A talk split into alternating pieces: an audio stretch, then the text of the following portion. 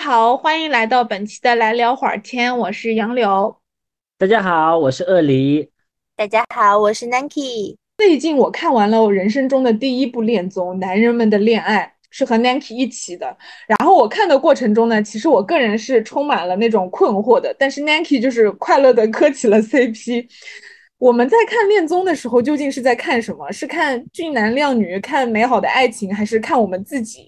就是跟着恋综谈恋爱这件事情到底靠不靠谱？今天呢，我们几个人就想从自身的情感状况角度出发，来聊聊恋综和恋爱这件事情。首先呢，我觉得，嗯，因为那个鳄梨没有看过嘛，就是男人的恋爱，呃，那男人那个没看过。啊，我我觉得首先的话，我们就想我跟 Nanki 来跟你说一说这个男人们的恋爱这个恋综到底是有多 drama，然后然后它有一个什么样的模式，我觉得我们可以分享一下。啊，它叫男人们的恋爱，然后呢，它自然就是一个就是呃同性恋的一嗯个恋爱恋爱综艺，然后里面八个全部都是男生，嗯、然后让他们就是怎么去找到心仪的对象，然后国产吗？韩国的，韩国的。嗯国产的，你是在想屁吃吗？主要内容的话，就是在约会和打电话。一般来说，你约会完一个对象，今今天晚上就会让你去打电话，然后跟你心仪的对象去传递心意吧，算是。然后他这个节目就是，首先一个比较 drama 的地方是在于，呃，基本上里面八个男的。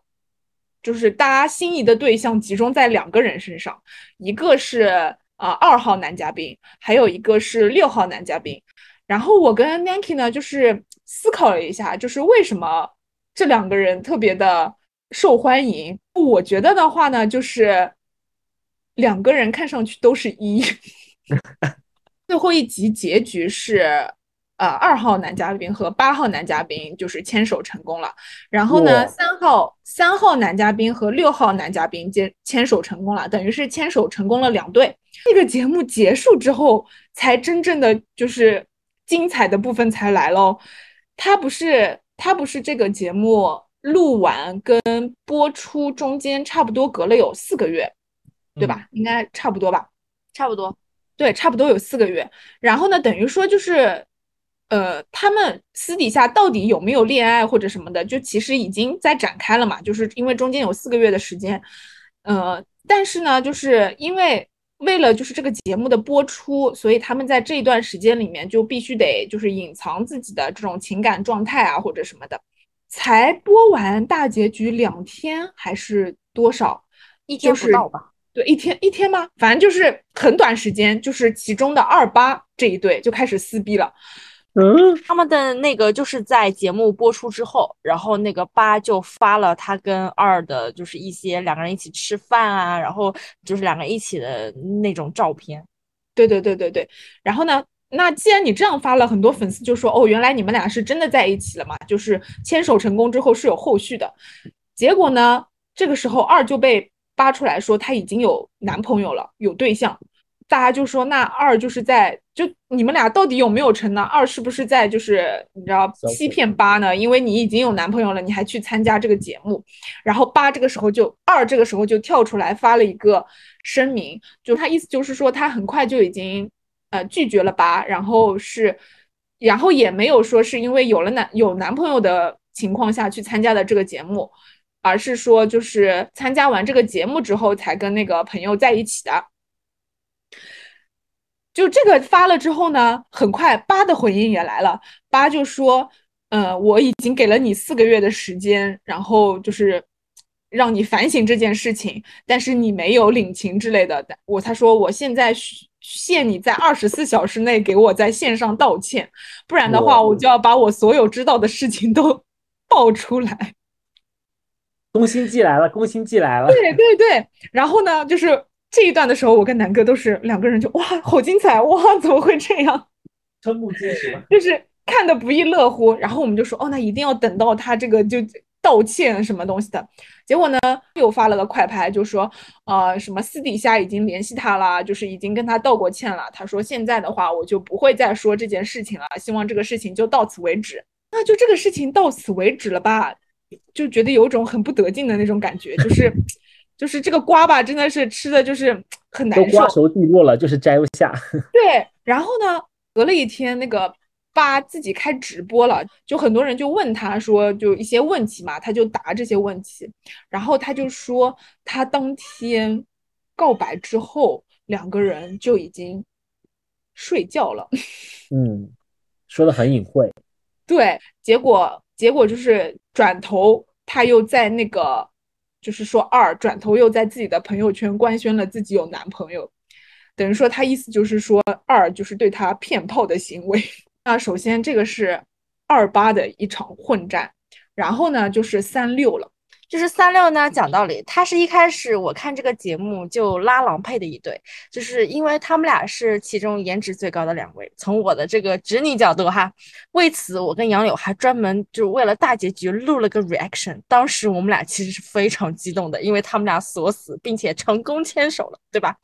然后他们在就是结结局之后，呃，多久啊？其实一周之内吧。都还有嗯。断断续续的来再发对方的照片，就是可能隔个一两天吧，哦、然后让大家感觉就是他们好像就是真的官宣啦，在一起啦这样的一种错觉，然后反正甚所有至人所有人都觉得他们在一起了。他们突然说就呃就发了一个相当于那种预告，说我们要在下一周的周二，然后两个人一起双人直播，对对对双，人直播呀，两个人一起双人直播，大家激动坏了，你知道吗？就就大家想着，哎呀，官宣官宣，要要看到就是非常甜蜜的双人直播了。而等三来了之后，三先坐下来，然后两个人呃来也也是比较亲密的一些互动，比如说六他帮三去就是拔拔它就是嘴边可能沾到了一些猫毛什么的，因为六家里养了只狗，养了只猫这样子。好了，重点来了，在他们嗯可能先预热了十分钟之后，回答第一个问题就是到底有没有正式在一起呢？他们说并没有在一起。那你他们说并没有在一起，然后他们就说没有在一起是什么呢？就是六说是因为，嗯，他节目之后有跟三就是见了好几次，但是感觉就是感情又慢慢变淡，再加上他就是新开了一个，嗯，是呃酒吧嘛还是餐厅，就反正他是就是很忙，他说他非常的忙每天，然后就感觉见面机会也很少，所以慢慢感情就淡了，然后也没有太多联络了。这是六说的，就是那个比较冷漠一点的。然后三是因为他他是一个就是那种美少少年的那种感觉，然后嗯又很年轻嘛，就是比六小八岁，所以呢他他上来就他表达的意思就是嗯，因为就是他其实很喜欢六，然后也一直很主动的找他，但六一直以很忙就是为理由，就是也没有很经常的要跟他见面，不怎么回他。然后虽然他很主动，但是在这个过程当中，因为六不怎么回他，所以他慢慢也消耗了一些热情，所以也没有在一起。你以为这个直播可能到这里就结束了吧？因为这毕毕竟是一个 BE 的官宣，对吧？大家就是都嗯说没有在一起了，那就结束了呀。就大部分人应该是这么看的。然而，他们这个直播才真真正的刚刚开始，他们在这之后，就是氛围是他 OK 的他。们在这之后直播了四个小时，四个小时。那四个小时里，即使他们没有在一起，他们都回答了之前就是在 YouTube 上那些用户回答的问题，就是问的问题，那些关于他们可能成为情侣之后的问题，他们都一一回答了。你知道这是多奇怪的一个画面吗？就是两个人，他们明明官宣了，他们并没有在一起，甚至官宣的时候说，就是可能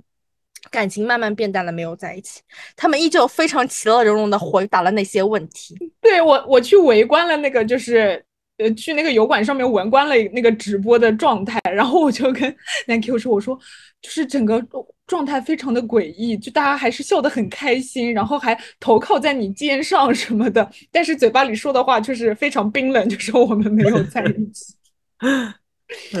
然后呢，他们就那天，而且他们喝了点小酒之后，他们回答的一些就话题也非常的就是，呃，深深入了，然后也或也就是非常的大胆了，就是一些问题也回答的尺度开始越变越大了，这种你知道吗？我想听有什么尺度越越变越大的。嗯、就是那种，但是哎，反转又来了。哎，又来了。对，然后因为这个直播不是六被骂的很惨嘛，就说他是渣男什么的，然后他第二天发了很多聊天记录，然后意思就是说三在这段时间，就是四个月时间里面是有男朋友的，并没有像他自己表现的那样这么喜欢他。他觉觉得他他有一种那个三在拉拉着他营业的感觉。对对对对对，就是拉着他卖腐。然后我跟我跟 Nike 说，我说天哪，这是直男卖腐就算了，真的 gay 子还要卖腐。哎呀，为了流量，为了赚钱，就反正非常的抓嘛，然后后面就还一直在拉扯。然后他今天，你今天跟我说他们还在扯什么东西啊？是这样的，然后今天呢，他们俩就是又每个人都发了很很多那种 in story，你知道吗？就是有一种就是那种隔空喊话，然后也不知道就是隐隐约约很奇怪的那种感觉。然后另外那个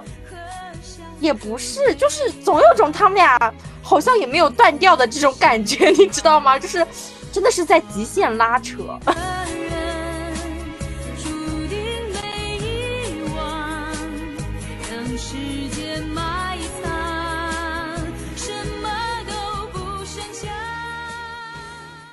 这样我们可以撇去就是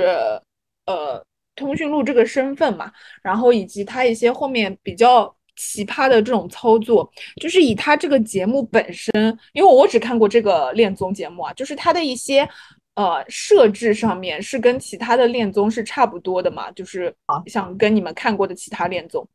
看过，那那不是只有我了吗？是吧？就是我真的看过了太多的恋综，可是可以给可是你一一可是介绍一下他。也看过那个什么心动的信号什么。哦，对啊对啊，我我跟我跟你季，嗯，我跟你就是说一下，我可能我印象当中我追过的，是不是追过的，就看过了最早的恋综，一直到现在，我细数了一下，十个肯定有，太可 怕了。天！你真的很认真的在追耶。对，就是最早的，也不是说最早的吧，就是我印象中比较早的，就是以前呃湖南卫视，就是呃那个芒果 TV，它有过一个综艺，就是恋综，叫做《恋梦空间》。就是哦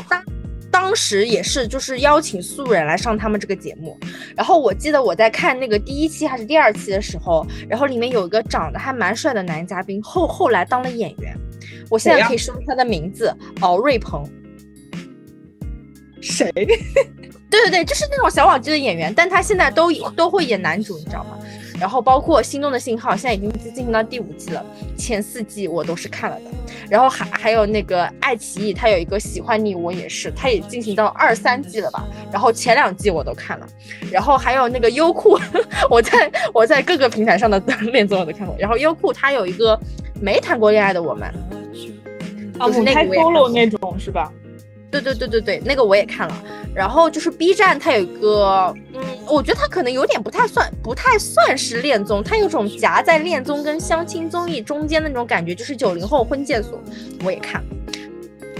韩国的话，就是我看了那个，就是它原本的那个 Heart Signal 嘛，然后它一到四季我都看了，每一季非常的抓马，我也都看了。然后还有它有一个叫做恋爱捕手，就是它是一个就是设置很神奇的那个，我之后会会说一下。然后那个我也看了，然后有一个也是很神奇的，就是换成恋爱。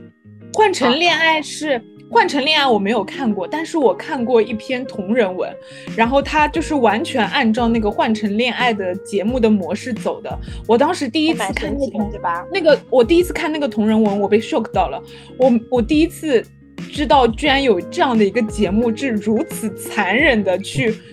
去做恋综这件事情。他把恋综做的这么残忍，真的太吓人了。然后就是那个就是 Mass Love，对。然后我可能韩国我我觉得我恋综里没看过的就是那个单身即地狱，还有那个伊甸园。哦，就是我细数一下，我现在还记得名字的应该就就这些。对，然后他们其实大部分就是我说的大部分国内的综艺哈，比如刚刚说什么《心动的信号》什么的，他们的其实套路都是差不多的。就是首先他会基本上就是会首先是三男三女这样的出场，然后他们有一些尴尬的出场呀，尴尬的破冰呀，对吧？然后就是一些做饭的环节呀，然后在里面就是通过剪辑搞一些好像有点信号 and 就是有一些大家就是互相之间有牵制的这种，然后呢，就会嗯、就是节目组安排搞一些抽签的约会，因为这样的话哦主要看大家的一些缘分，而而而不是说就是我那种定向的约会嘛，定向约会基本上都要后期了。然后呢，这些节目永远都会有一个大家都会喜欢的这样的一个那那一季的中心人物，比如说某一个，嗯啊、比如说男一，哎，几个女生都喜欢他，或者是女一，几个几个男人都喜欢他，每一季一定会出现这样的一个中心人物，对吧？我感觉嗯要不就是剧本，要不就是剪辑，哎，就是基本上都有这样套路。还有就是我刚刚说到的，就是一些哎毫无根据的一些转变心意，就是某一些人，哎，总会有这样的一些剪辑套路，就是 就是让我们 感受，然后就会有呃，就是每天都会有那种暗暗的投票，然后让大家知道彼彼彼此的这些心意之类的。对，投票是说就是呃，就主就比如说主持人说现在就给你的什么心动男嘉宾投票，什么是这样吗就？是没有主持人，就是他们每天晚上都会去投一下。啊，就是投给你投给你心动的人。对，以各就是你每天晚上你必须要 投，就是不可以弃票，你必须要投一个，就是你你在这几个当当中比较就是最心动的那一个。嗯，不限于投票这种形式，有可能是打电话，有可能是其他的形式，就是要选一个，有可能是写信，然后有可能是什么亮灯，然后有可能是啊就是呃就发短信，就包括刚说那种打电话。就跟那个男人们的恋爱是打电话一样。所以，所以男人们的恋爱，其实在这个节目它最后剪辑呈现的这个角度上来说，它跟我们普通这种 B G 的恋爱完全一模一样。对啊，我就觉得好好无趣哦。对的，对的，这个是一般的这种节目的套路嘛。那当嗯然，我说的就是那种比较特殊的，其实都是在就是韩国的这种恋综里才会出现的。一个呢，就是那个不是表姐，但是你知道吗？就是你嗯知道国内比较高级的恋爱的恋综是什么样子的吗？你说有一档节目有一档节目叫做《令人心动的 Offer》，他们明其实不是这个 Oh 恋综，但是 I 里面 know 结束之后就是你有把这种情侣，你把这种当做恋综吗？算恋综啊，这个 对，就是他们的这些职场综艺，最后在里面都会成好几对，另一种形式的恋综。哦是真的是真的成吗？就是私底下那种吗，对对是对是真的面呈现？呃，是真的成，就是基本上，嗯，就是目前播过的三四个这种职场的综艺吧，然后基本上每一季都有至少成一对，有有的还成了两对。哦，这是传说中的无心插柳柳成荫吗？我的天呐！我觉得就是中国观众万物都能磕，然后磕着磕着，他们自己相处也就自然了，然后就开始，然后他们也真的就在一起了。对。哦，再加上本来令人心动 offer 这个前提，就像相亲一样，他不是为了相亲而去相亲，他是刚好你有职业共同的职业跟发展，然后你们有聊来聊得来的话题，然后自然而然就在一起。然后对，然后你们又那段时间每天在一起实习，然后是甚至你们有可能会被分在一个组，然后共同完成一个任务安的作业。那我觉得这个这个恋综就自然多了嘛，就比那些个恋综就是上来尬聊的就就自然多了。那可不嘛，因为人家本身是一个 职场综艺啊。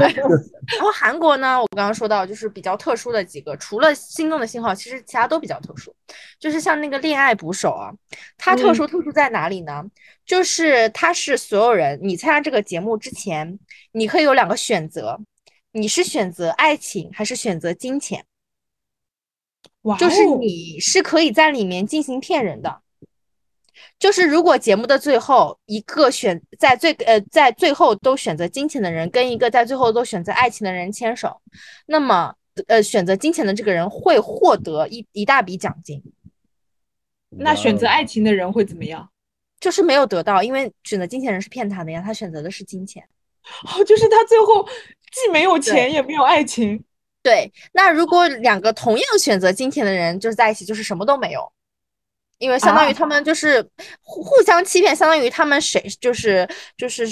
也是被欺骗的那一方嘛，对吧？那如果两个人就是最终都选择爱情，那他们就是最终选择爱情人是真的会获得爱情，那他们就是相当于那之后你们究竟是不是爱爱爱情，这个也也也也就是也难说嘛。就但是它是一种非常有趣的一种恋爱的模式，相当于你在这个感情的状态里，然后你在目前这个阶段，你是选择金钱还是选择爱情，然后在当中你是可以有转变的，就是你可以之前选择金钱，呃，然后之后选择爱情，或者是你之前选择了爱情，就是在最开始你选择以爱情的方式进来，然后最最终你发现什么都没有，你还不如选择金钱，这样都是有的。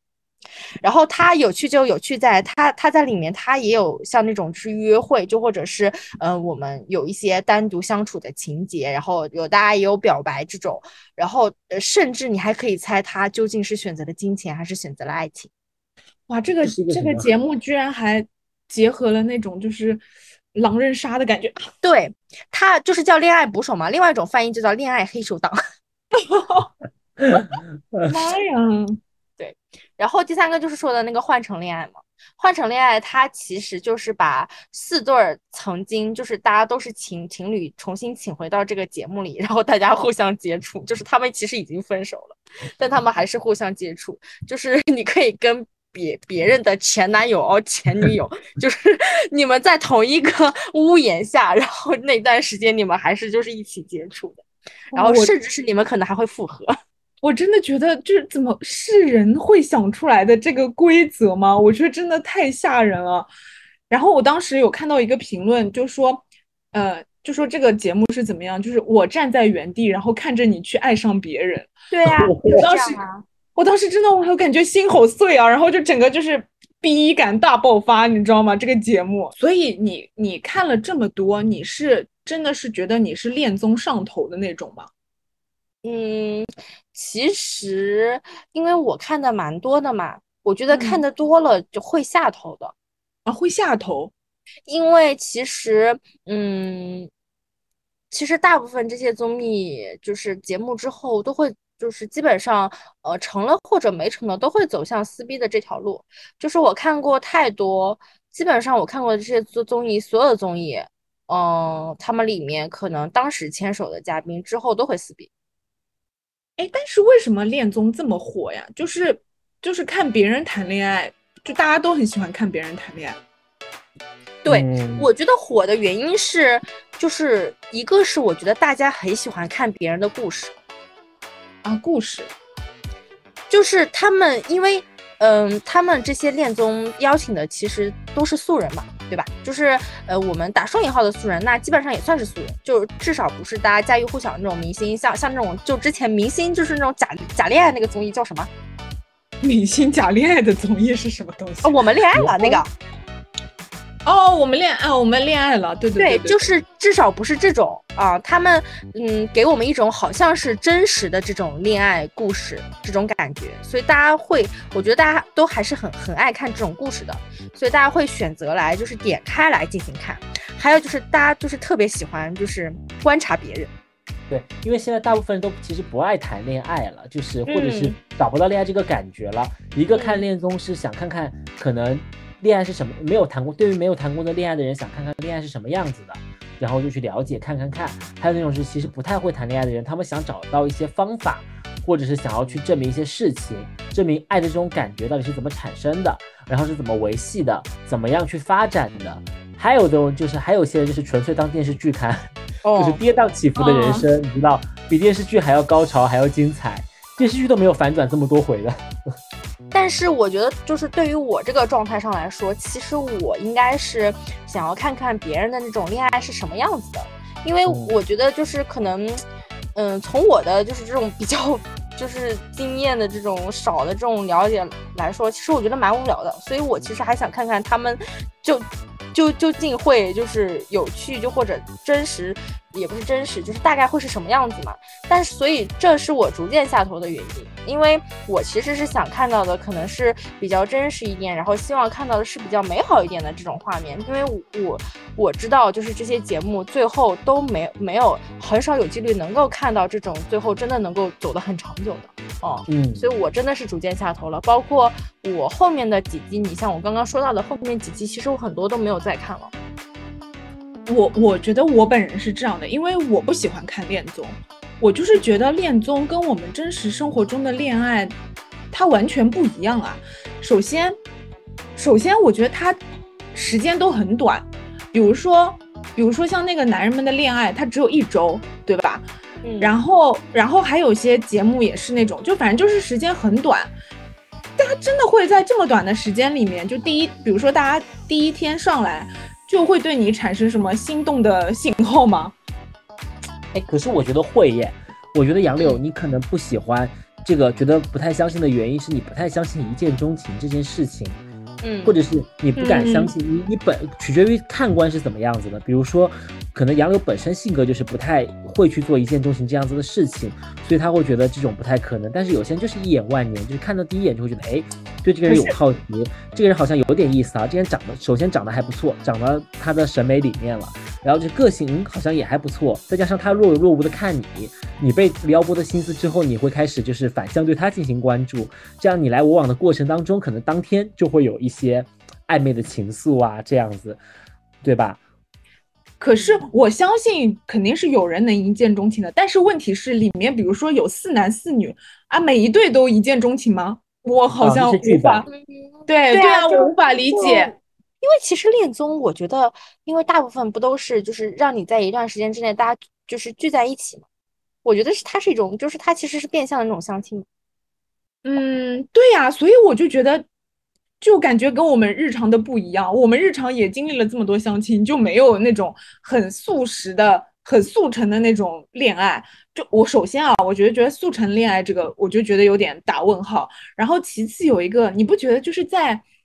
嗯强制他们心动吗？因为我看那个看那个男人们恋爱的时候，我就一直有这种感觉，就是要强制他们心动。他每天，他每天就一定要让你给一个人打电话，就是表白心意。但是，比如说像就是节目里面男四啊什么的，他就是到后期的话，他跟真的已经没有心动的对象了。然后他 节目组还要就是强制让他每天晚上一定要打电话，就是有一种那种就是迫使你去心动的感觉。然后包括他去。嗯，造一些议程，就是让你去，呃，一些约会的模式，然后让你们就是怎么去约会或者怎么样的。这种节目推着的情况下，就真的会心动吗？啊，就是我其实反而觉得，就是这种恋综啊，它本身表现出的这种很平淡。也就就当然，他们那种感情线很多很 drama 的，就那种是剪辑嘛。他们这种就是看上去好像很名单，就是硬要他选。然后以及节目之后，就是他们真正的就是互相可能就会也会有对视这种情况。我觉得这才是情感里的常态，这才是真实的世界。就是反而这个节目让我看到了真实。我觉得站在表姐这个角度来想，哈，其实恋综它在短时间之内让人就是塑造出这个环境，让人快速的去上头，然后在离开了这个环境、这个土壤、这个恋爱的就是环境之后，再快速的下头，这个过程当中就很像大家这个循环的这个这个恋恋情一样。对，就是我快速时代下的产物。对我反而从这个过程当中感受到了原就是。爱情真实的状况，就是大家生活中真实的爱情状况，可能就是这样。呃，节目组营造的这个氛围，可能真的会让人就是觉得自己好像在恋爱。当然，对，当然，嗯，对，所以所以才会就呈现出一种状态是，就好像真的会对他很心动，然后感觉就是想要跟他牵手那种。嗯，就就是我我其实是这么想。就是哎，你你其实有一点理解，对的对的，就是这也是我下头的原因。就是我看了这么多，我突然就是看了这么多之后，我就是逐渐明白，哦，这个就是真实的世界。那那我觉得我也没有再看他的必要，因为我原本看他，我就是想了解，就是想看看就大家是怎么样嘛，就究竟是怎么样。那看多了之后发现，就是其实这这个就是从节目上到节目后，其实就是很真实的这样的一些状态。我我就很能理解为什么我们现实生活中的这种就是。呃，相亲的恋爱很难成功了，因为他没有一个就是节目组给你营造的恋爱的氛围。但是有家长营造的恋爱氛围啊，就是不停。家长给你营造的根本不是恋爱的氛围。就是会给你 push 压力，对，所所以是他没有节目组，就是没有第三方给给到你这样的一个恋爱的氛围。然后你们如果按照相亲这种方式，如果能成，一定要是你们互相某一方就是非常主动、非常强加的说我们要有这种恋爱的氛围，那可能就是通过，因为他们是你你比如说他们是两周的时间之内，呃一个月时间之内，大家就皱住那儿，对吧？恋爱氛围。那你们可能是通过某一方一直不断的主动主动，然后通过你们长时间的相处，就是在感感觉拉长的时间线里，然后有这个恋爱的氛围，那就有可能上头在一起。啊，就是其实还是要还是要互动，但对是只是说只是说在恋综里面会有节目组给你一个呃就是呃环境，然后让你们非常频繁的互动。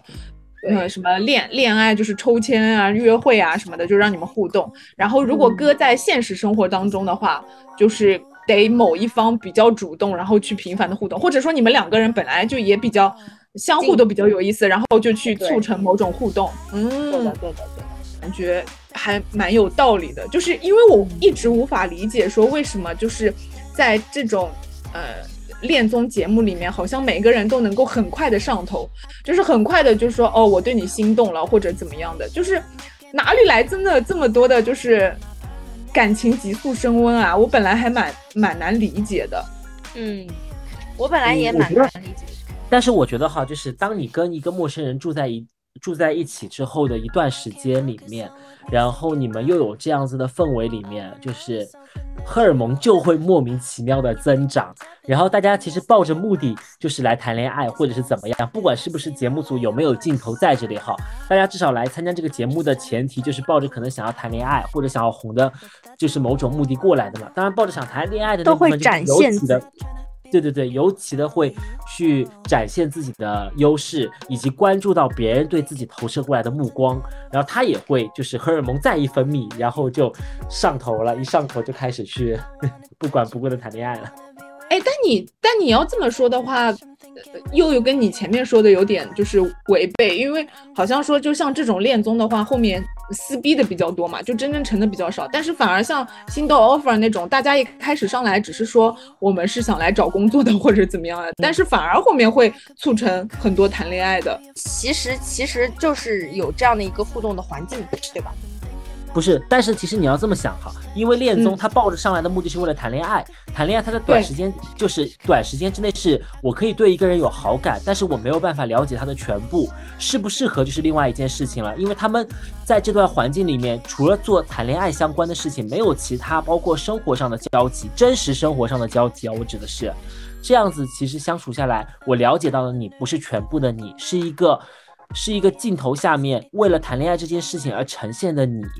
这样子的话，其实后期的矛盾就是可以理解的了，就是会有显而易见的各种争执、挣扎，或者是那个争执啊，或者是那个性格不合啊，这样子会更容易展现出来。但是你在职场就是求职节目里面的恋爱呢，他们本来抱着目的不是为了谈恋爱，是为了求职，但求职过程当中，因为做这件事情你产生的魅力吸引了他们，他们会觉得很有趣，他们会觉得那是真实的你。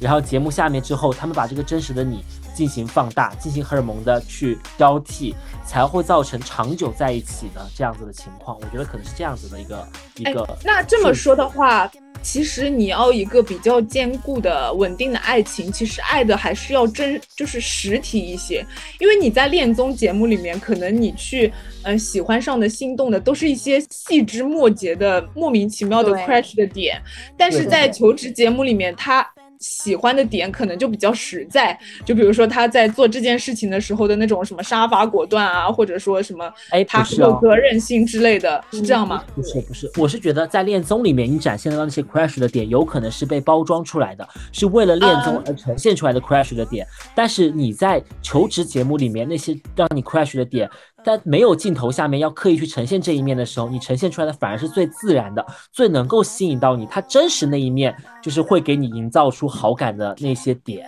好，嗯就是其实说。那个我们在恋爱里面、恋综里面看到的是先合了五官，再去合三观。其实我刚刚就想说，其实它这两个的区别是在于说见色起意和日久生情的区别吧。对对对因为你的对你的你的职场求职节目里面，它是先合了三观，再去合五官的，就是你的嗯三观先就是对的你觉得呃是一致的，你觉得马甲马甲，这个是嗯。嗯，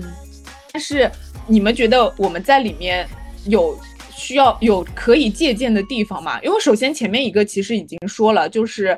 呃还是要多互动嘛，就是对于我们日常真的恋爱来说，还是要多互动。你觉得其他还有就是说我们可以从中借鉴的地方吗？我觉得有哎，嗯就是比如说，我至少看到的就是呃恋综有限的恋综里面啊，然后我觉得就是要勇敢，就是不管是男生也好，还是女生也好，当碰到觉得让你有心动或者是荷尔蒙的，就是这种情况产生的呃对象之后呢，都应该去勇敢的去表达自己。去尝试着先去试探出这一步，不管是不是成功都没有关系，它都是你人生的一个过去。但是荷尔蒙是你真实自己分泌出来的，就是嗯真实心动的感觉是你真实体验出来的。我我一直秉承的观念就是，人可以不去谈恋爱，可以不去结婚，但是你应该要有心动的感觉，应该要去体验一下心动的感觉。那种感觉是不能说是完全的是适合你自己，或者是完全对你有益处的，但那也是一种不一样的，令大部分人都觉得很愉悦的情感。但是我们心动了就要说出来吗。嗯，心动可以不说出来，但是你可以用其他的形式表达出来。这个过程是美妙的过程，它是一种体验，一种长时间让自己让双方处于亢奋情感状态的体验。这个但是我阶段觉得，但是我觉得这里面又有一个就是悖论呢，就比如嗯说你你感觉到心动了，嗯，但是如果如果这段关系是可以发展的，那你完全可以说啊。但是如果如果你不说，是不是意味着这段关系并不能得以正常的发展呢？但不是这样子的呀，就是你心动之后，你会对他做一些比较，就是比较体贴、比较暧昧、比较让人想入非非的非非的这样子的一些事情。如果他能够接得住你的心动，那他也会对你同时产生暧昧。你们两个双方交织的这个过程当中，其实就是一个双向奔赴的过程。如果他不接这个轮子，那你的心动也只是一个心动而已啊。嗯，我觉得嗯这个就是感性和理性谁占的更多了。如果那如果对方是比如说有对象或者什么，那所以我就说这个就是感性跟理性谁占的更多呀？这段可以不剪进去哈，纯粹是我个人的表达。嗯 我自己其实是一个没有什么道德感特别强的人，就是我从始至终都是这么说的。我觉得人生在世，说说白了，婚姻在世哈，六十人寿命越活越长，你在三十岁、四十岁结婚也好，你活到八十岁，你还有四十年跟对方相处的时间，你真的能保证你四十年都爱一个人如始终吗？现在人对当代现在人对情感的要求已经到了到达了一个忠贞不二的地步。但凡你有一点点的思想的愉悦，你都会觉得这个人的行为就会很容易给这这个人贴上什么出轨男、渣渣男这种标签，或者是渣女这种标签。但是你能保证说你四十年或者是五十年、六十年都不都不会对另外一个人产生一种就是不一样的情愫吗？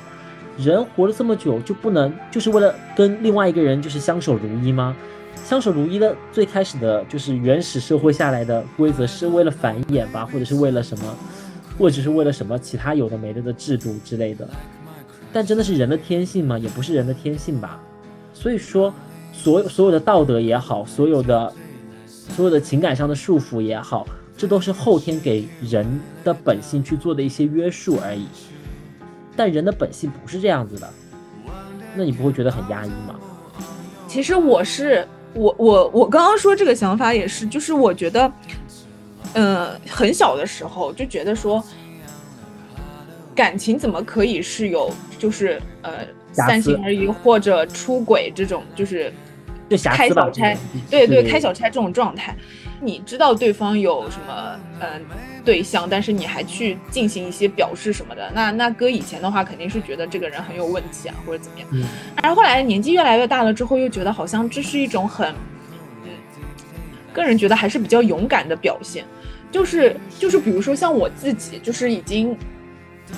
呃，很明显的被规训了嘛，就是被这种，呃，就是不要去做一些就是突破道德底线的事情的这种意识给规训了。就是我我本人是很难做到说去去这样表达的，但是呢，就是我又有的时候觉得呢，就是如果我真的当时能够勇敢一点去表达，又会是什么样的结果？就是那种感觉，就是但是我是觉得啊，你换另外一个方面来讲，其实我们去表达这份喜欢，不是为了去得到对方，我指的是在不是说为了回到得到回馈，对，而是为了说我表达你，我表达对你的喜欢，只是说为了在表达出你这个人是值得被爱的，不一定是值得被你现在要相守一生的那个人爱，其他人也会去。就是对你有一些倾慕之情，你这个人是值得被肯定的，是让你喜欢的那个人感觉到自己是值得被这个世界肯定的，不仅是那一个人的肯定。这件事情本质是没有错的，不是为了要去得到。如果你真的是为了要去得到对方，你你表达出来是为了一定要强占对方跟你在一起这种情绪的话，那我觉得是对双方来讲都不太 OK 的一个情绪，因为你也不知道对方到底喜不喜欢你嘛，或者是怎么样嘛。任何一种状态之下。但是，但是，我在这个观点上，我可能会持一点点不同的建议，就是意见嘛，不是建议，意见。因为就是我，我觉得就是这是个很勇敢的表达。但是如果当你有这样的一个感觉，你当下就表达了这样的一个感觉的话，就是在从我的角度，我觉得就一定不是抱抱着我我没有要拥有他的这个想法。如果当下就表达，因就是呃，举个例子，比如说我呃曾经喜欢过一个男生，可能当时他是有女朋友或者是有老婆的，那可能我没有表达，我在呃多少年之后，呃十年之后，那我可能在跟他某一次吃饭，我可以跟他说出，其实十年前我对你是有过心动的，那我觉得这个时候他就是释怀了这种情绪，他肯定他没有说。想要说在就是要跟他在一起怎么样？我觉得这个时候的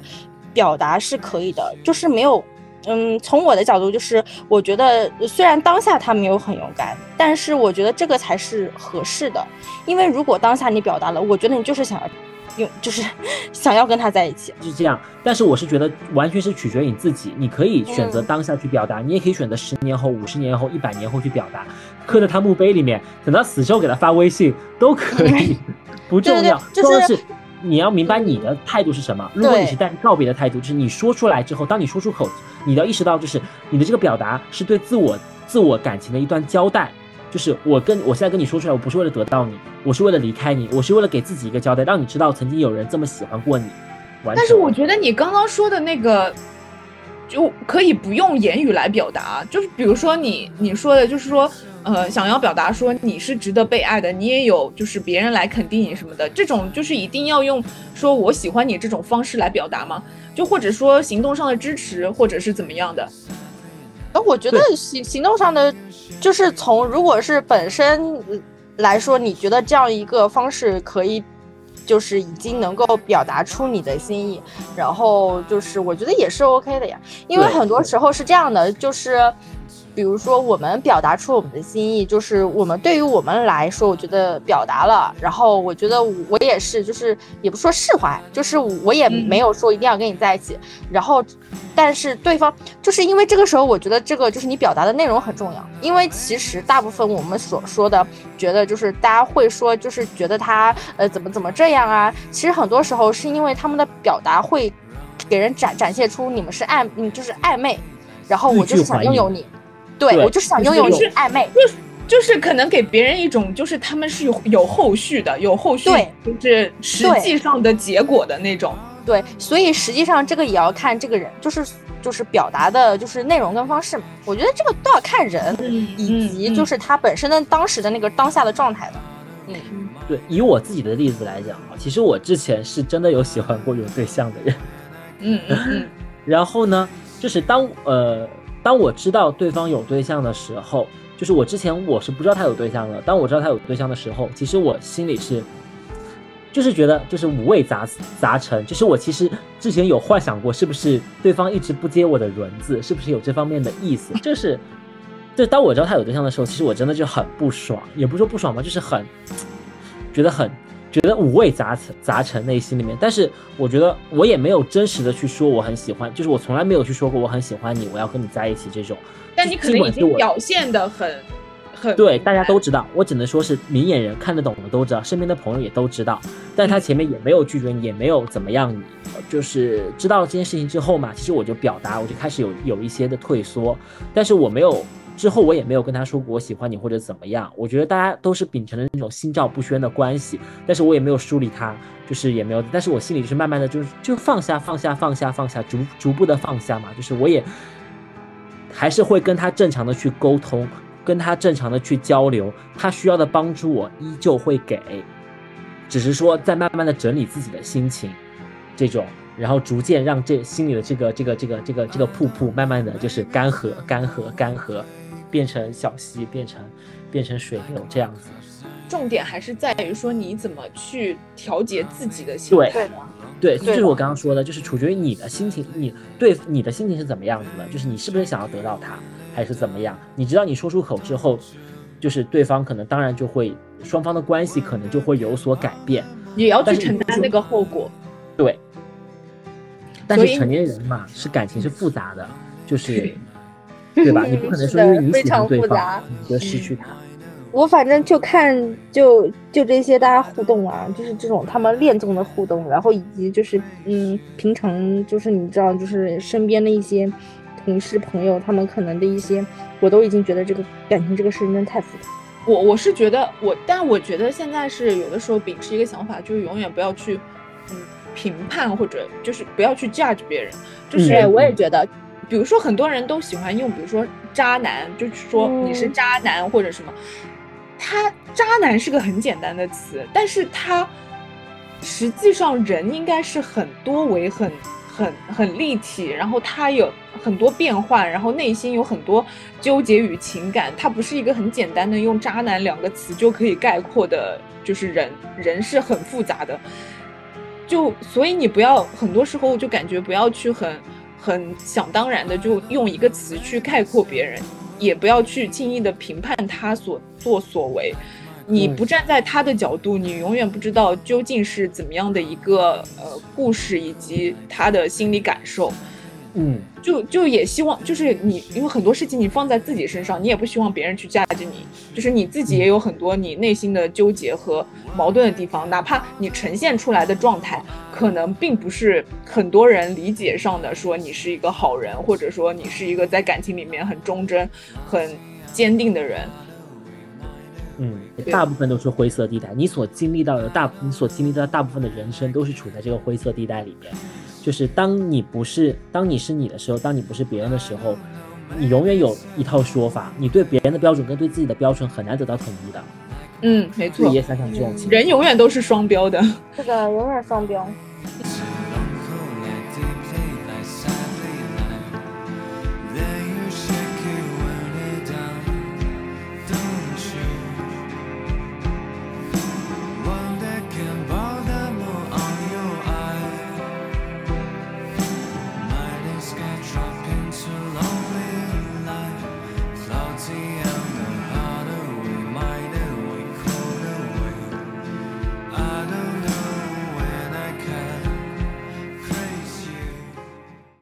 但是我嗯从另外方面讲哈，其实我觉得恋综告诉我们一件事情，就是情感是需要经营的。哦就是那些可能只是节目组设置的一些就是方式，去让你去经营这段情感。但我们真实生活的人类，他的情感也是需要去经营的，他的他的恋爱的关系的维系也是要靠经营的，有很多的小心思，有很多的小心机，这并不是不好的一件事情。不是所有的情感最后都能够通过水到渠成四个字去去完成的，就是大家在这个情感的过程当中有波折，波折之后，只要你们两个是相爱的，那一定会有更甜蜜的反馈。这种它不是一件不好的事情，大家不要排斥。我觉得谈心这个点是蛮好的，就是爱情也好，就是呃朋友之间也好，有的时候呃父母和子女之间的关系也好，好像谈心是经常被人忽视，但是我觉得又蛮必要的一个点，就是它很容易让情感得到升华。但是我其实很想知道，哈，情感要升华干什么了？要升华到那个政治高度干什么了？情感本来就是一腔的荷尔蒙，不不 一腔的啊，但我可能我可能举的例子不一定是爱情啊或者什么的，就是啊就是比如说友情，我觉得很多时候我都我会觉得说，比如说像我和 Nanki 已经认识这么多年了，呃，这种感情 就是很多年了，就是这种感情有的时候会变成一种习惯，就是就是你习惯，比如说去呃看到一个什么有趣的东西，你去习惯的分享给他，然后或者说呃周末了有空了，你就会习惯的去找他。但是但是很多时候你们可能是处在这种习惯里面，但是嗯呃，每隔一段时间，嗯，有的时候我们去聊一些比较深入的话题或者什么的，会让就是觉得好像嗯呃心又更近一点啊，就是感觉也就是会更紧密一点啊。我不知道我是个人这种感觉啦，我不知道 Nancy 是什么感觉。有的有的，因为我、嗯我其实，嗯，我感觉就是跟跟杨柳还比较经常思想交流。就是偶尔，嗯，对对对对对每隔一段时间，可能就是说，呃，聊一聊比较比较深入的话题，对不是说不是说我们永远都是在就是吃喝玩乐，就是呃对啊，呃聊什么琳娜贝尔之类的，就是你偶尔去一些聊一些比较深入的话题，无论是婚恋因为一些新闻，其实有的时候也会互相一就是。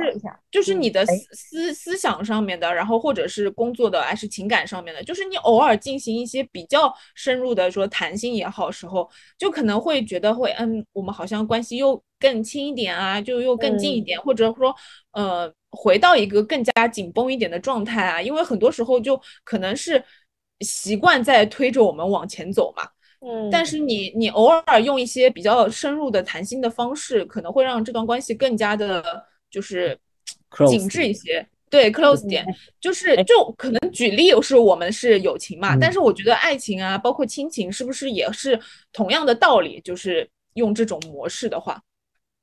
因为我们不断的谈心的原因是在于时代一直在变，然后我们也一直在变，就是我们一直嗯。在被别人 push 着往前走，我们的人生观、我们的三观、我们的很多的心态都会在不断的去进行，因为周遭的环境去进行更迭，所以我们要去跟对方去谈心的原因是在于我们同步了，通过这些谈心的过程当中，我们不断的去同步自己的三观，让大家的。让大家起码中心思想是保持一致的，你知道吗？就达到一个平衡的水平。对，嗯谈心的深入的谈心的这个过程呢，只是为了去就是不断的定时的去刷新一下、更新一下、平衡一下大家的三观、大家的、呃情感经历，让他知道你的人生是怎么样子过来的，你最近的一些情绪上的起伏变化，你的成长是怎么成长起来的，你的成长，而不是说最后因为长时间的不谈心，然后一蹴而就，你已经在你已经在就是金茂大厦的顶端了，我现在还在楼下吃着沙县小吃。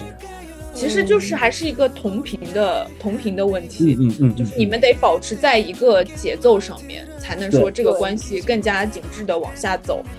不然的话就可能。嗯，对，不然的话可能就大家都在自己的节奏里面，可能就无法再做到同步了。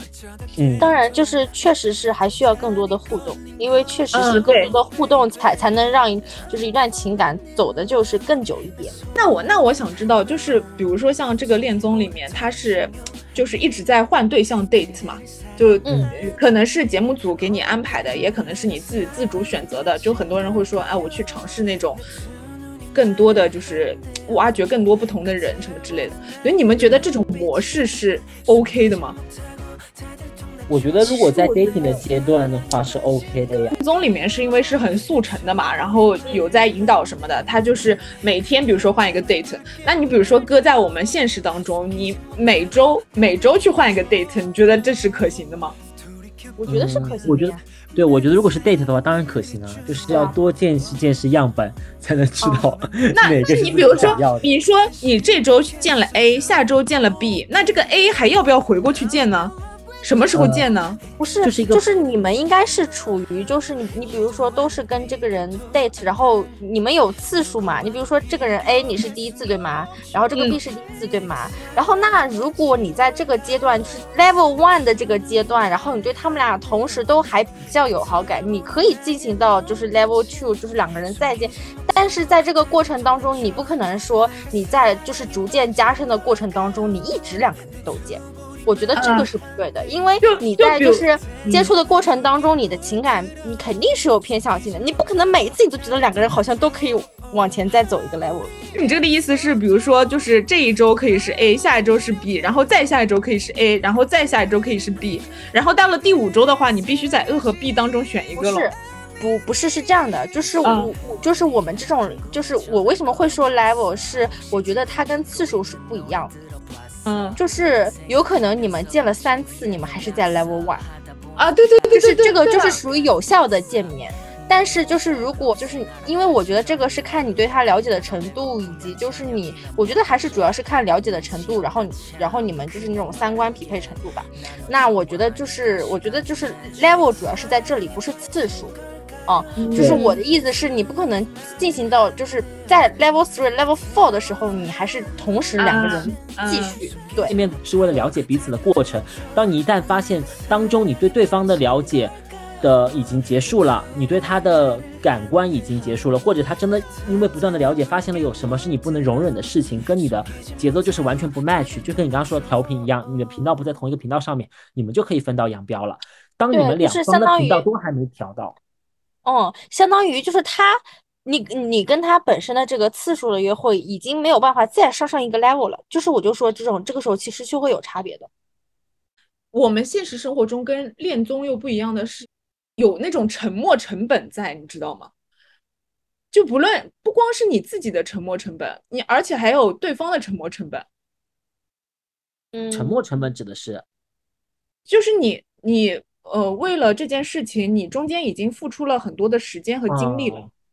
就是你这件事情去操作的话呢，它的可行程度只针于只针对于那些海王跟海后，他们就是有这个精力，他们乐此不疲的去去去喜欢这件事情，他们有这个精力去筛选，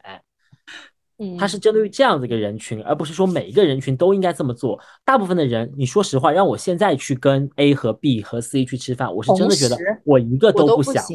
行，我也我从是。开始，我从开始介绍自己，我叫什么，我的兴趣爱好是什么，我去不断的去跟每个人展现自我的过程，我就已经觉得很疲惫了。对，就是我觉得虽然虽然这这是一种很正常的就是现象，但是 我觉得讲道理，我觉得这种 就是相亲市场蛮蛮畸形的，相当于就是，嗯，就大家都同同时跟好好多人接触，是把它就是大家一起放在一个里面比较的嘛。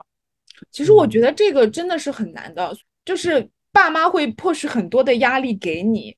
然后然后他们不光是以一些比较 tough 的方式来迫使你，他会以一些很多那种就是让你流泪的方式来迫使你，你知道吗？就是让你产生内疚感、紧迫感 and 就是负罪感，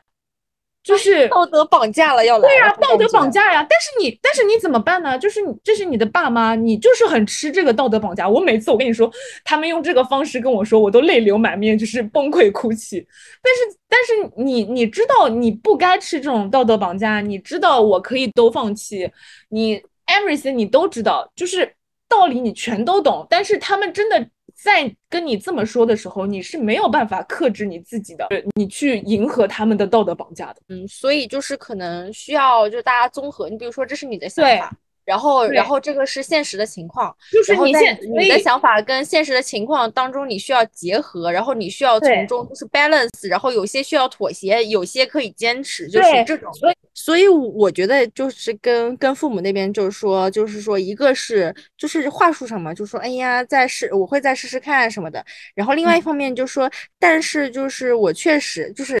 就就是也说一下。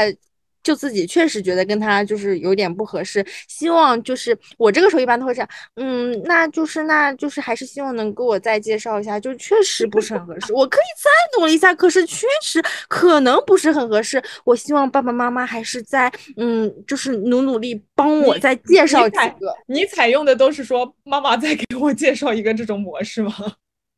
我我家里都是这样的，我妈说怎么样？我说妈，就是我其实也蛮努力的，但是实在没有。就是我觉得妈妈你真的可以给我介绍，我就是我我一直都是这样的努。力，再把自己的努力转移给妈妈，就是就是我也表达出了我自己的努力，以及我妈妈，我真的也挺想谈恋爱的，只是我真的就是也不知道为什么，所以妈妈你帮帮我。但是说白了，我们也不能就是让一个还在追求物质基础的人去去要求他们做到灵魂共鸣。对对对就是不是说嗯那个对的。马洛斯需求吗？他们还在第一层的时候，你没有办法让他们去到第二层，这确实也是他们对我可对啊，我可以，所以我所以我是可以理解的，就是说为什么他们有这样的想法，就是嗯，这也是代际吧，就反正就是肯定就是每代就不然为什么会说有代沟呢？就是是的。就每每代人和每代人之间想法上是有是有差距，所以我我也很能理解。所以像你，你跟你妈之间现在是什么样的状态呢？因为我们这一趴叫做就是自由谈论环节，我跟我妈，我跟我妈还在博弈呢。我跟我妈就是我妈们博弈的点是什么？我妈呃，我妈就是还是希望我能够找对象嘛，然后就是一直希望，就是年纪越大她越希望，也不知道怎么最几年这几年特别有劲儿这件事情。本来我都以为能够沟通好，嘛？就但是我跟我妈但是我跟你不一样，我跟我妈的关系就是我刚刚说到的底层逻辑的关系，我并不能通嗯过嗯企图通过拖延时间这件事情来达成我跟她观念一致的这件事情，所以我反复的跟我妈去强调说我不会去结婚的。然后，首先这个原因在于我跟自己达成了和解，因为我本身是不会去结婚的。第二件事情，我本身是不相信情感的，就是我不需要说通过一个情感的伴侣来帮助我去达到人生的某一个阶段，或者是说达到情感上的共鸣。我觉得我这么多年相处下来，我真的还是觉得自己一个人更合适，所以这件事情本质我也没有骗他。所以我反复的跟他把我心里就是我梳理好的逻辑告诉他说我不会结婚的，时至今日为止我都是这么告诉他的。我不断的去给他做铺垫，不断的去给他去做心理建设，这件事情就是为了让他有朝一日不要这么崩溃。那 你妈现在是什么样的度？态度吗？我妈的态度反正就是一直在变化。就是当我要严肃的跟她讨论起这件事情的时候，她会生气。她会生气的过程当中，我其实也没有什么好选择的，我只能第一个让她自己气消，第二个就是继续跟她讲这件事情，就是在她生气的时候跟她表达出我的态度，不行就是不行，可以的事情是可以的。就是其他的事情，我能够妥协的事情，是我觉得还有商量机机会的事情，我会再跟他周旋。当我觉得就是完全在于我们观念基层的不一致的情况下，我还是会遵从自己的内心，我不会去管他到底有多生气，我也不会去管他说到底有多难过或者是多伤心，因为这个事情的本质而言，我本质而言，他生下我，我也觉得他是为了让我去能够活得更好，这个更好是我去定义的，这个感受上面是我去感受的。他现在的情况就是，也只能就是看我让我这么干着，对不对？他也没办法抓一个人让我去结婚，也没有办法抓一个人让我去生孩子。哎，你们有没有发现一个事情啊？就是就是好像单身的人就一直在单身，然后然后那些就是在在谈恋爱的人呢，就谈着谈着就结婚了，但是单身的人就一直在单身。就比如说我们，你相不相信有件事情叫做兴头上？什么叫就是兴头上？就是当你这个人在兴头上的时候呢，你会谈恋爱，就是接二连三的谈，你会让自己不中断，你会你会依赖恋爱这个过程，所以你才不断的去找恋爱去谈。当你真的在单身的这个兴头上，你会觉得一个人有意思之后，你会慢慢的发现更多一个人有意思的事情，然后你会在苦中作乐，也不说也不说苦，我只是说在平凡的环境里面也找到一些快乐，就包括一个人独处的环境，你会觉得这个事情没有我想象的这么难。然后甚至是我会觉得一个人过会更亲近一些，这个这个状态是会延续的，所以叫做在兴头上嘛，就是什么事情都是很难觉得这个状改态是变就不错的时候，是对对对状态我我是觉得好像很难，就是开始，因为因为你会想，就是已已经一直在单身了，然后凭什么这个人就可以成为打破单身的这个人？嗯，是呀，这不就是那个知乎上有有一个经典的问句吗？叫做为什嗯么现在的男孩子越来越不会追女孩子了？答嗯。案其实他探讨的问题的就是在于说，现代人的价值观、自我的意识都太强烈了，很难去跟别人说达到你刚刚说到的共频的这个状态，因为嗯。稍微有一些差池，内心就会有一些反驳。当这个反驳积累的越来越深刻的时候，就是当这些心理的不平衡状态积累的越来越深刻的时候呢，你就会去到另外一种状态里面去，这样你会，就想到，你很你很多时候就在想你是谁呀、就是我凭什么要迁就你？对对对对对对，所以说大家都不想互相迁就彼此，那与其这样子，不如在一个单身的状态里面，单身的状态，嗯我身边只有朋友嘛，对不对？朋友是知道分寸的人，而那个让你就怎么讲，说要打破你这个状态的人是打破你分寸的人，就是要让你的分寸重新去建立的。这个过程过程是很痛苦的，就是人一旦建立到自己的一个价值观跟自己的一个一个自我认识的一个平衡状态的时候是很难的。我好不容易建立起来的这个这个高塔，你突然给我打碎了，我也会开始担心自己，我的不安全感就会增强。当当双方彼此的不安全感开始增强的时候，就觉得没有必要，没有必要，那还不如不要。所以就就就嗯大家就单身。你看，而且追人是有代价的，代价且不说是金钱的代价，还有心灵上要承受的代价，对不对？就是你来我往，时间的成本、金钱的成本、情绪的成本，这些都是成本，这些成本太大了。这对，样相就是比下来，自我消耗的过程远比金钱消耗的过程要更加的折磨人。就是你。要想，我付出这么大的一个代价，凭什么是要给你？对，对，就是就是，如果对方真的是，所以这个时候又又得体现说是真的是爱情，还是说就是将就？就是如果真的是爱情，你会想说，那我这么多的就是奉献和就是付出，我给你，那我真的也是心甘情愿的，因为我很喜欢你，我很爱你。但是如果是将就的话，你会觉得说，就凭什么是你呢？我所以我付出了这么多，为什么要给你？就是会有这种所以就是越到后面的人，其实，在就是去要打破这个人，往往很多需要第三方的助力。真实的第三方助力应该是一堆朋友，制造契机也，不对，不是就是不是不是，就是一堆朋友，大家说。啊就是就一直不断的就给你稍微有点洗脑，哎，这个人还不错，这个人还不错，这个人还不错，这个人还不错，然后会觉得哦，这个人是不是还真的不错？然后然后你就会跟他多多就接触，有可能就会 但是说这种第三方的助力，对对，但是就是怎么说呢？就是这种朋友吧，嗯，就是电视剧里面有很多，但是现实生活中往往是就是自己都应接不暇，我们都没有很多时间再去拱别人，就是给别人牵线搭桥，就是自己都就是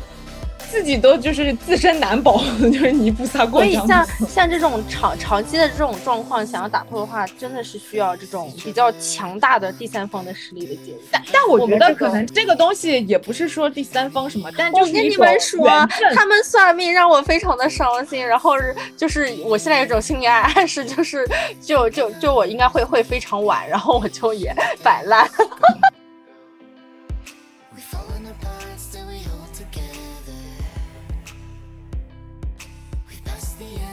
这一期我们也是聊了很多的内容，从恋综开始说起，然后我们就是剖析了一下里面的一些套路啊，然后包括说对我们自身的情感呃状态会不会有一定的帮助，有哪些可以借鉴的地方，呃，and 最后我们有自由讨论了一下，就是呃我们现在目前的个人的就是这个婚恋困境啊，就大家每个人都有自己的难处。呃，总的来说呢，就是我们对于爱情的向往依然是有的，但是如何在生活中好好实践它，依然是一条漫长的道路！希望我们就是在接下来的日子里面，就是能够和爱情相遇，好吧？好的，那我们本期的节目就是这样啦。然后大家如果就是对本期节目感兴趣的话，可以帮忙就是点点赞啊，收藏一下，and 在那个评论区给我们留言互动一下。希望能够得到大家的反馈。好的，那本期节目就是这样，拜拜，拜拜。大家都要找到爱情哦。